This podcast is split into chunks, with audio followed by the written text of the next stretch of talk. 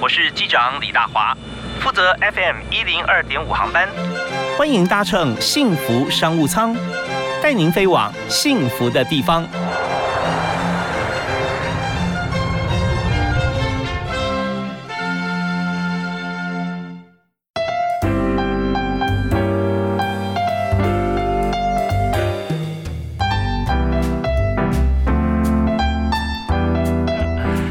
各位亲爱的听众朋友，大家下午好，大家午安！非常欢迎您锁定我们的频道 FM 一零二点五幸福电台，每天下午五点到六点为您播出的幸福商务舱，我是主持人李大华。在今天节目里面，我们和大家谈的这个产业哈，是跟每一个人息息相关，因为现在资讯非常充斥啊，它不只是爆炸啊，它已经从全球啊内外太空哈互相来轰炸你啊。但是媒体这件事情，我们还是非常重要。那相对来讲，这么多资讯充斥的情况底下。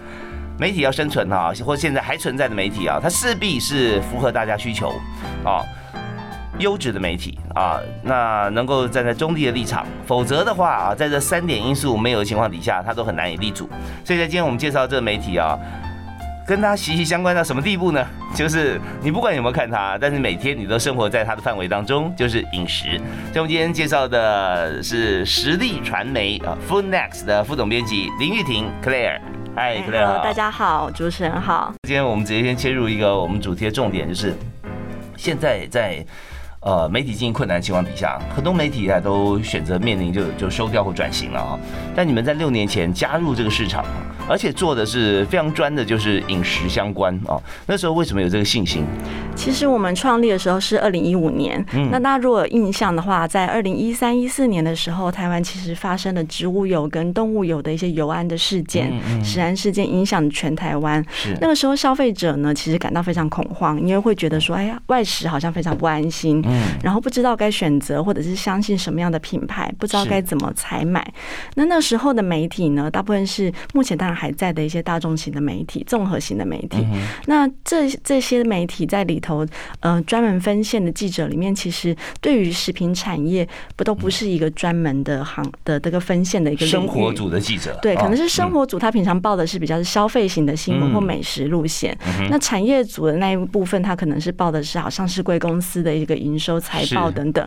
可是当发生食安事件的时候，呃，这个时候媒体却不知道该该去问什么样的专家学。者来去解读说，例如说油里面为什么会掺有什么样的物质，呃，又或者是什么叫做那个时候是呃橄榄油那种掺铜叶绿素嘛，嗯嗯，那那时候的新闻报道就呃一窝蜂的去朝向比较耸动然后可怕的一些标题，那让消费者也会觉得说，哎，你无法相信这些厂商会做出这些事情，然后呃甚至。不知道他接下来要该买什么样的一个食材。那个时候，呃，我跟创办人同一站两人都是媒体呃产那个专业出身的。那我们自己都是呃正大新闻系的系友。那对于媒体一直都有一个憧憬，以及我们相信媒体应该是要报真导正，也就是说是一个中立客观的角色。这在我们过去想当记者，或者是我们在学校学的时候，都是这样的一个嗯。使命在驱动着我们想要投入媒体真的，小时候要读很多书啊，长大才能当记者哦。当时是这样想的，对。可是就是就知道说，最近呃近年来的媒体环境已经转变成让很多网友都会嘲笑说，哎，是不是记者是不用读书就可以来报道？看 YouTube 啊，截取画面就可以来。对，然后或者是什么什么行车记录器这样子。对，所以那个时候我们就会觉得说，嗯。饮食既然是一个生活必要的一个元素，而且我们每天都要吃饭，那为什么这件事情要变得这么可怕？那到底有没有什么可以更呃客观或科学的角度来去报道它？所以在这个呃食安事件之后呢，我们自己就思考说，那时候网呃脸书或者网络媒体也才刚兴起嘛，所以我们就想说，是不是自己来架一个网站，然后做一个专门针对于饮食为主题的一个呃专门性的媒体？那我们。一开始就去思考到说，其他的媒体他们都去找的专家学者是毒物科专家、医生，嗯，那他们讲的都是说吃了这个东西就会致癌，对，所以这件事情有事没事，有毒没毒，对，会死不会死，对，然后这样这个这些标题跟报道就会让人家很害怕，嗯，可是这件事情有有科学的证据吗？所以我们回头一开始在创立的时候就去拜访了非常多的这个叫做食品科学相关学系的一个专家学者，哦，那通常是有没有说？说在哪些单位或学校？其实呃，台湾有非常多的学校有这样子的一个专业，像是呃台大啦、海大、海洋大学、福大，然后中部的话就是中兴、东海啊，这些都是非常历史悠久的食品科学系。嗯，可是这些教授们过去比较少有机会来去谈这些问题，也比较低调了哈。对，然后食品产业一直以来在台湾都是一个非常传统的产业，就是因为它是制造业的思维，所以也比较不会去对媒体发声，然后去沟通的时候也嗯，在公关技巧上面可能也并不是那么熟练。对，有的时候那个媒体要访问哈，他们也不见得会接受啊，会觉得有点担心了啊。对，而且在比较低调产业里面，通常就是没有新闻就是好新闻。没错，所以那个时候我们一开始创立的时候，嗯，要去采访任何的这个新闻啊，你去问这些工厂或者是品牌啊，很快就被挂电话。因为那你这种什么方法你可以访问到呢？那其实这个就是要先从你的专业开始建立起，要让他相信我们并不是会乱写的，因为。他们的印象就是觉得媒体一定是来挖墙脚，你一定是有发现到一个什么样的一个错误或者是那个小毛病，然后要要去把它报道出来。他很怕得罪人，对，所以他们宁可不接受采访。所以一开始我们呃刚刚提到，我们就去拜访这些专家学者，请老师们先帮我们，例如写专栏，再来我们自己的这个编辑团队里头，除了我跟总编辑是新闻相关背景之外，我们可以去设定议题之外呢，呃，我们另外一块的这个呃最核心的。编辑团队的人员就是来自于食品科学、营养，然后工位等等背景出背呃毕毕毕业的这些学生们，那用他们这个过去的这些科学的一个角度来去做我们的文章的撰写的一个蛮核心的内容啊，他们的先辈知识、专业能力，还有他们的 background，就是他们的师长。对，所以他们也可以很容易的去辨别出说这些讯息它是真是假，或者是他要去查找哪一些专业的国外的科学期刊。OK，嗯，你可不可以在这边稍微提一点哈？就是说，在呃所有的过程当中，你觉得呃大家最多的回想，大家都争相走高说，你赶快去看实力，他现在在报道什么？有没有你搜寻一下记忆，有哪一哪一这事件或新闻哈，是有这样子的情形？呃，其实我们二零一五年创立嘛，那在大概呃一九年的时候，我们就有自己做了一些调查报道。那那时候其实就引发了蛮大的一个呃社会的讨论，然后也有很多媒体跟上。那那就是台湾第一次的一个全台湾的台湾包装咖啡豆的一个调查。嗯，所以那个时候我们其实也有找出就是有掺混的咖啡豆的品牌，然后现在也有在这个进入司法的这个程序当中。是，所以所以在那个这其其实是一个蛮重要的分水哦，就是说它的呃标榜是单单一这种品种，对，百分之百阿拉比卡咖啡豆的单一品种，然后它在贩卖包装的这个呃外包装里头就这样子标榜。可是我们利用科学检验的方式，嗯嗯，送去德国来去做检验。那哇，是下重本啊！我觉得你把消基会事情都已经完成了，是因为其实呃这件事情为什么重要呢？是因为台湾其实。很多人都在喝咖啡，超商的咖啡其实大家一杯一杯的这样子买，大家不知可能没有去想象过，我们台湾二零假设在二零一八年的时候，台湾的咖啡豆的这个。包装咖啡豆的消费额就已经高达一点六五亿元，嗯，所以这是一个很大的一个市场，而且正在蓬勃发展当中。对，OK。所以那时候就在去思考说，如果大家都在喝咖啡，那那么我们的咖啡业者他做了什么样的努力？我们本来是朝向一个比较正面的方向去思考，是对，那只是没有想到说，哎，有有去揪举出来说，其实有人有做残混的行为这样子。其实那个时候，我我这件事情还嗯纠缠蛮久的，因为其实对方当然一开始不认，因为对我对他们来讲，我们可能是一个蛮小的媒体，对。可是后来是因为就是很多的这个咖啡的专家业者，就是大家就开始看到我们的的新闻，然后自己去买他们家的咖啡豆来去才去看，然后一看就发现说，哎，其实很多人就开始 专家们就自己跳出来为我们说话，所以其实 一开始媒体我。我我们在那之前呢，大家可能会把我们定位成是一个比较是知识型的媒体，嗯，因为我们就是做一些正确的报道，去解释型，呃，就是说啊，这个食材怎么样呢？或者是说你遇到什么叫做丙烯酰胺，你要不要？你会不会会害怕吃呃洋芋片等等？但是这一种比较是知识型的文章，大家呃那时候的题也都是呃渴望希望能够更了解食材内容的一些。的读者。可是在这个事件之后呢，呃，我们就吸引到非常多，是他们就发现了，其实实力是一个蛮勇敢的媒体。我，现在应该你们会员人数不少了吧？嗯，对，就是呃，其实他们会会大家会认定说，如果有实案事件的话，可能不要不要去看其他媒体的报道，而是要来看实力，因为我们要去分析的角度呢，以及就是我们不太会去怕政府或者是品牌来对我们的威胁这样子。就我觉得这真的是当代的显学。那我们在这边休息一下，好，我们稍后回来。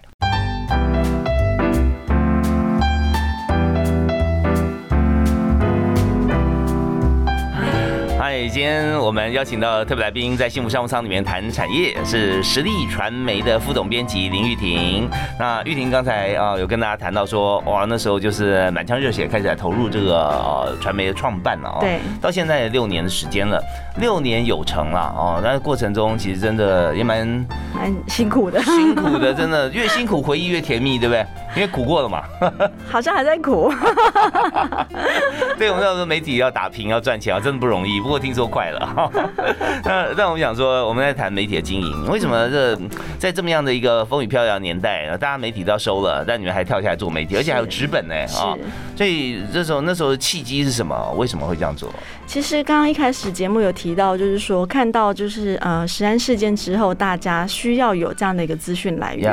那对于我们一开始，像像我个人，我高中就想要当记者，所以我所以一一直以来都朝着这个媒体之路想要前进。你有没有看到哪一位呃记者或者呃报道，你就觉得立定志向？那个时候就是看了很多国外什么 BBC 或者什么水门案那一种，就是很传统的对。但是在台湾的部分，当然也有很很多很专业的记者，像方念华主播等等，他们的报道都非常的好。然后也有很多的这个像现在的这报道者啊，相关的这些专门做调查报道的这些媒体，都都是我很向往的这些辈同辈以及这个前辈。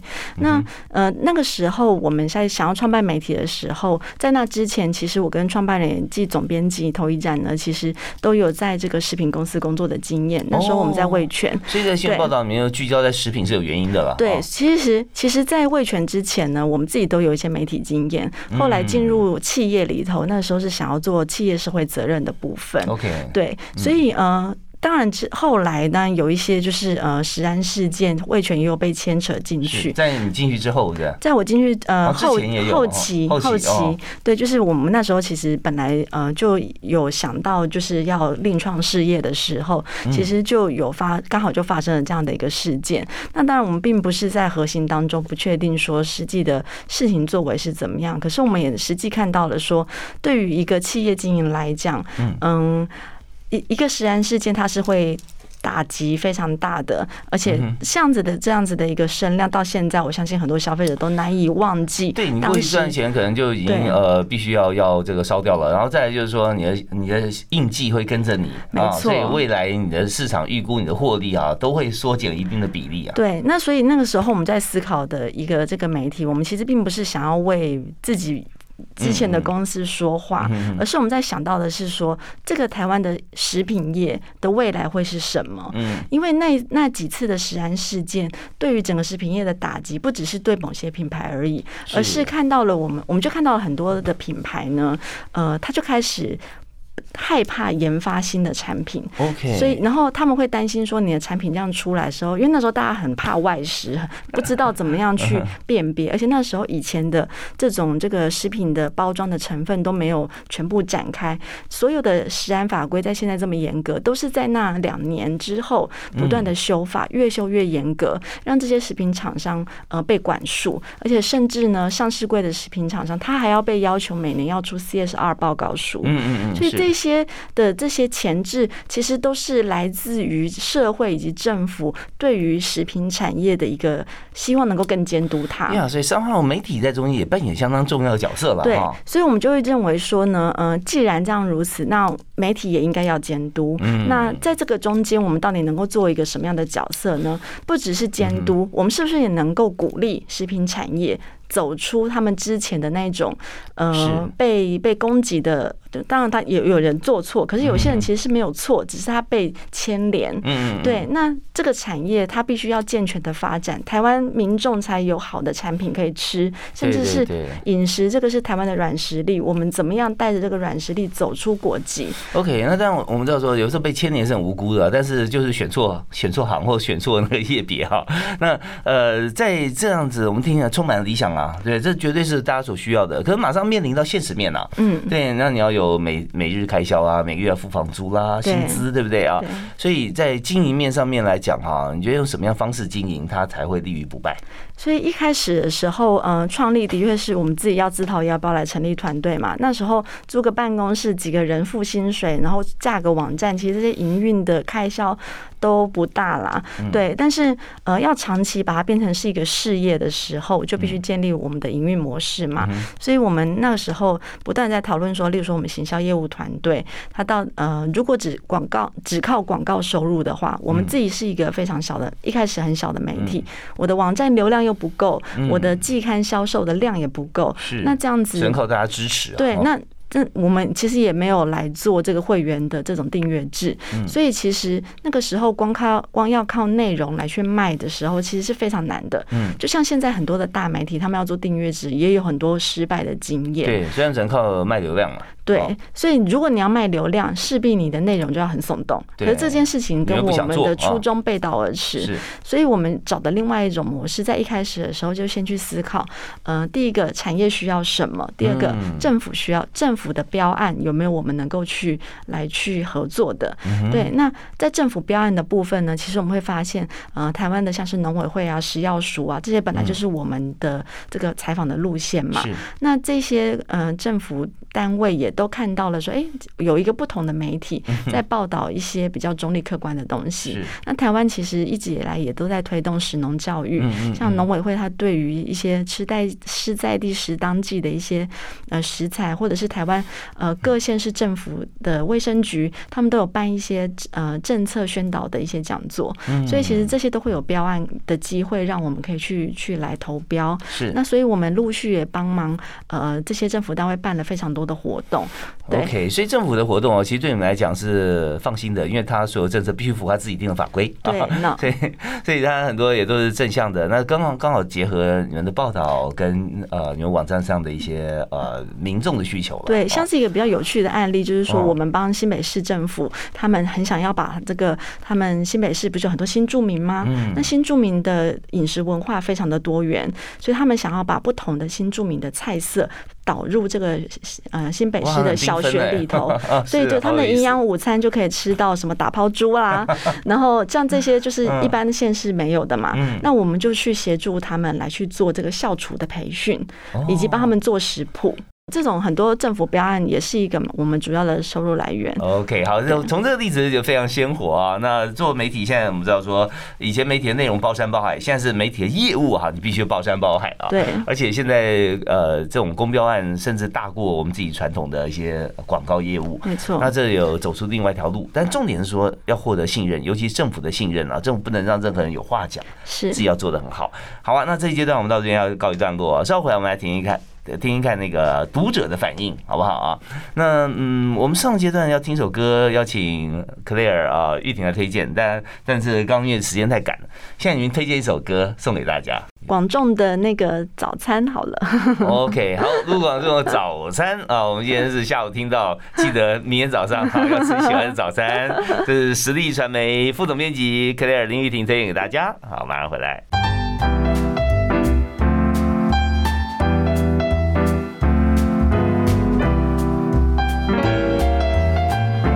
啊，继续回到我们节目现场，幸福商务舱今天访问的是实力传媒 Food Next 的专门报道食材、食物还有食安问题相关的杂志啊，也是网络媒体。我们特别邀请副总编辑林玉婷 Claire 在现场跟大家来谈啊，我们的最新的报道，还有要今天要教大家怎么选食材啊。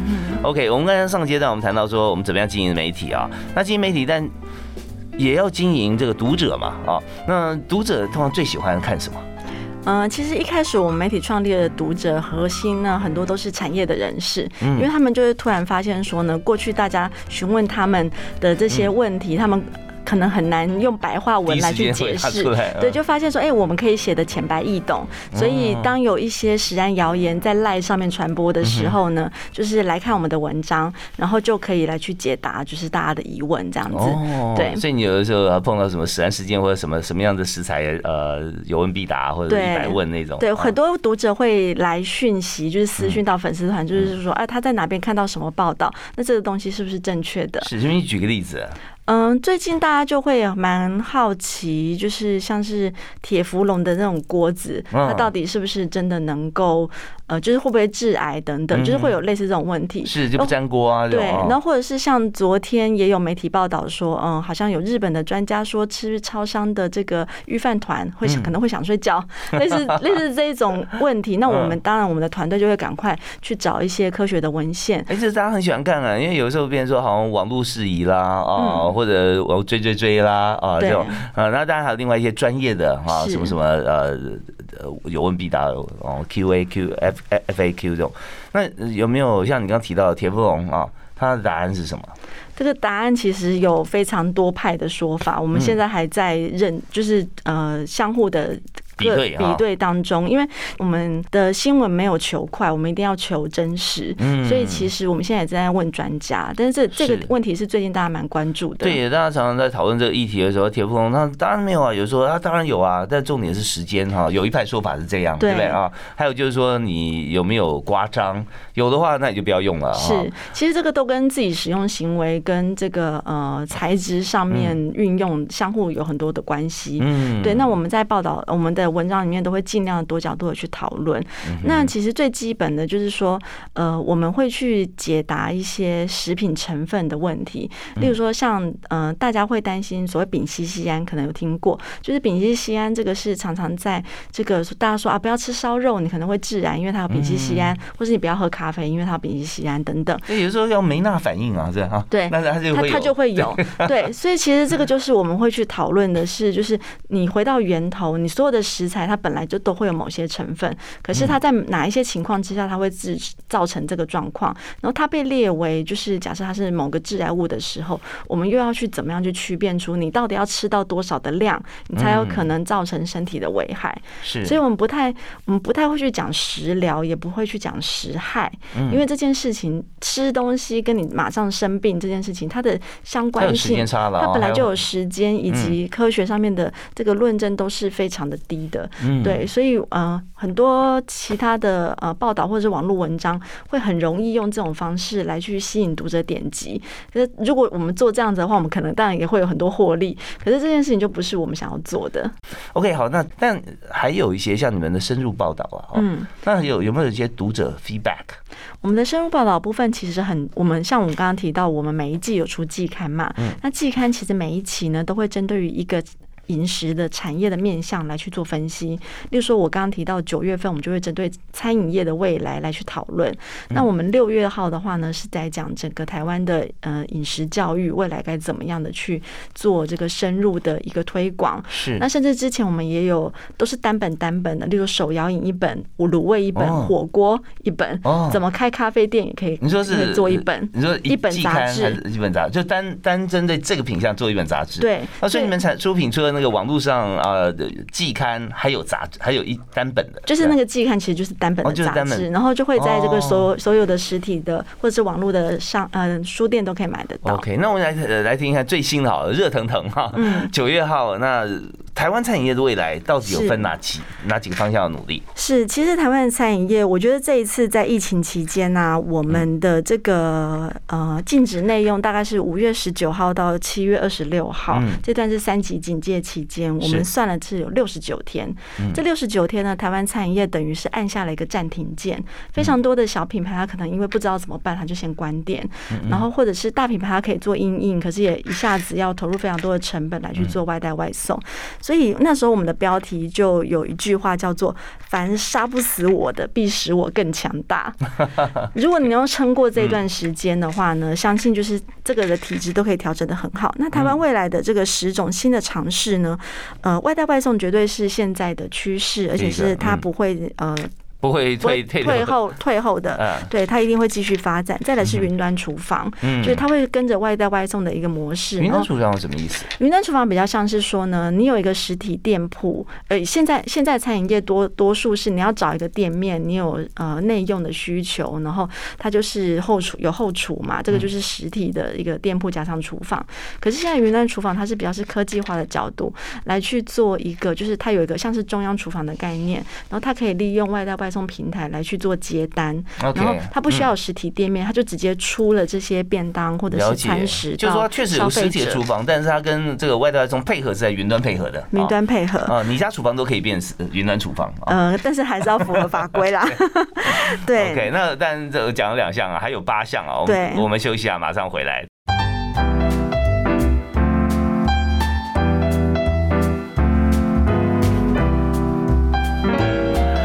们来看，在疫情过程当中哈，我们现在疫情真的千变万化，不知道什么时候是高点，什么时候是低点啊。但是餐饮这件事情，每个人都要吃饭，尤其是相关的业者，在未来这段时间里面啊，该注意哪十大重点？那我们今天就特别透过实力传媒哈，九月份出一份期刊，那我们今天邀请副总编辑林玉婷在现场跟大家来介绍哈。呃，餐饮我们现在大多数人，绝大多数消费者。但消费者也要配合未来的趋势。对，刚刚讲两点啊，第一点是外带外送，它是不会退潮的；第二点是云端厨房配合。外送啊，对，那这时候就当然符合法规的厨房啊来配合。那接下来呢？第三点，呃，很多小餐饮业者在这段期间，他会自己做调理食品，就是说把他的这些汤啊或者什么，就做成冷冻的调理食品包，然后来让消费者来去采购。是这个部分，我们也是要特别提醒，其实调理食品的包装它都会有法规的限制哦，然后把还有一些食安的一些要求，例如说你在你不能随便就是放在冷冻库里面就让冷冻，然后就直接寄送，因为这个东西还是必须要有。杀菌啊，或者是一些包装上面、包材上面的一个呃必要的条件。一般消费者怎么样来判断，看到说它是不是合格？嗯，其实这一块在法规上面有点模糊，因为这是一个新型的商业模式。嗯，呃，在这段疫情期间呢，呃，我们其实有访问食药署，他们有一点睁一只眼闭一只眼啦。因为毕竟为了要让餐饮业者生存下去，你要让他卖嘛。你如果这时候去全部都让大家不准卖，其实也有点断了人家生路。对，可是他又有一些好像规定说，你没有杀杀菌直接冷冻，它有些隐忧嘛。对，所以有没有一些标章呢？所以呃，现在没有标章。嗯，对，所以我会建议的是说，说呃，大家。比较不呃，如果说你要比较安心的话呢，比较是要去买市售已经上到通路的这种冷冻包装食品、冷冻调理的包装食品，它是比较有经过合格的工厂检验。哦，因为不止他要负责，连通路都要连带责任。对，但是你如果是对，如果你在网络上面直接跟某个店家卖他自己呃手动包装封口的这一种，他可能不一定有那么多的设备器材或者检验的一个。量能来去做好这个把关。好，大家在冷冻食品方面要注意哈。对，然后再来呢，就是跨界结盟很重要。过去餐饮业者都是单打独斗，嗯，可是在这次疫情期间，我们可以看到，就是说，好，嗯，可能卖火锅的他可以再来家卖食材箱，因为他就跟他的这个上游合作，或者是呃卖甜点的，他可以跟这个嗯嗯唱片业者合作，因为他就来做一个情境式的咖啡厅的概念。哦，对，所以是很特别啊。对，所以其实餐饮业要跨界要走出去，不是只是开一家店而已，而是我们怎么样去思考整个产业，呃，面向我们的消费者的需求。因为在之前疫情期间，大家都不能外出嘛，所以在家里你怎么样有这种这个呃。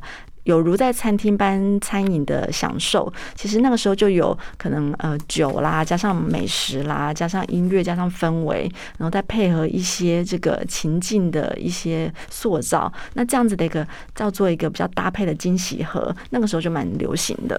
OK，那好，我们现在看到是不是已经有几家这样做了？有几家这样做了，而且都会嗯，相信它也会是一个趋势。像这几个月很红那个肉桂卷嘛，那就会有很多平台它。开始针对于呃各个名店的肉桂卷来做一个这个组合包。OK，那以前你可能没有办法一下子吃到这么多种 不同的肉桂卷，那现在就可以有这种跨界的合作。OK，对，好，那第五种，第五种就是 meal kit，就是说，嗯，这个就是主厨哈，他释放出来他自己的这个独家菜单的料理，然后利用这个食材箱搭配半生熟的这个食材，然后他的这个呃 recipe 就一起呃。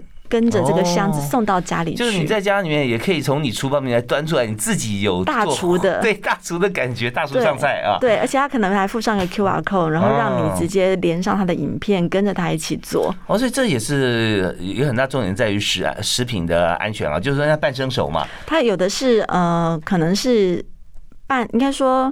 有的加上调理食品，有的是生食的这种，可能是蔬菜，它可能是蔬菜香加上这个生鲜的这个肉品，然后或者是已经调理好的这个汤汁，变成是冷冻包。哦，对，OK，就是一个组合，就是让你过一下火，然后热腾腾的端出去，然后然后可以，然后再加上摆盘这样子。哦，所以这个是很重要啊。对，这个也是因为国外也开始，就是国外去年的国外疫情比较严重嘛，所以这是从国外开始发展出来的模式。这次在在台湾很多 fine dining 的餐厅也都在做这样子的一个尝试。Meal kit，kit 是组合了哈。对，meal 就是我们饮食，meal kit。对，OK，好，那第六点是食材呃，这个餐饮的订阅制，呃。所谓的餐饮订阅啊，就是有点像我们订杂志，也是订一年份这样子。像嗯，像卡玛咖啡，他们就有这种咖啡豆的订阅制，它就可以针对于它的这个呃消费客群来去提供不同的这种庄园的咖啡豆。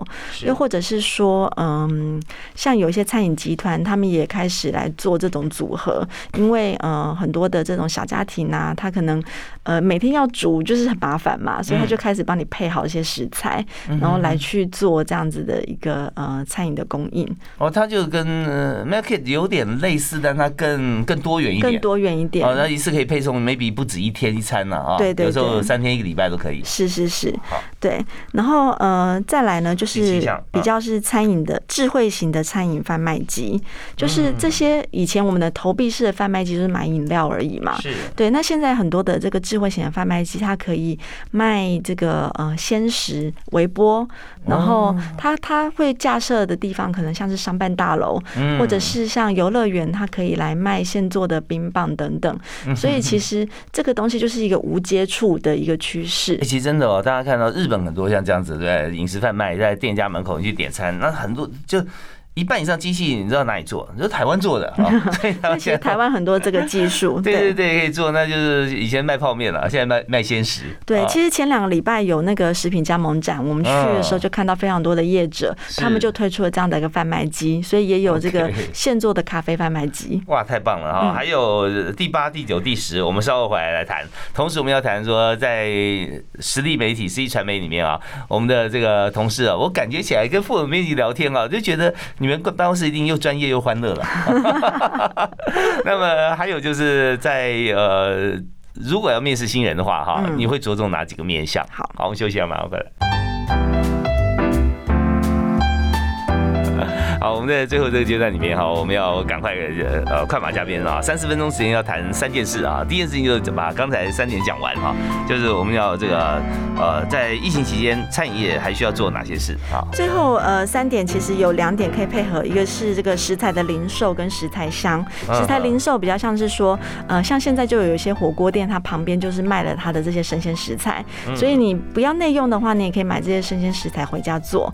对，所以它的餐厅就变成是也是一个。零售店，那食材箱的部分呢？这个在疫情期间非常的方便嘛，对，就他直接订购了之后，他可以针对于他的这个呃顾客的需求来去做这个生鲜食材的配送，就是配送到家。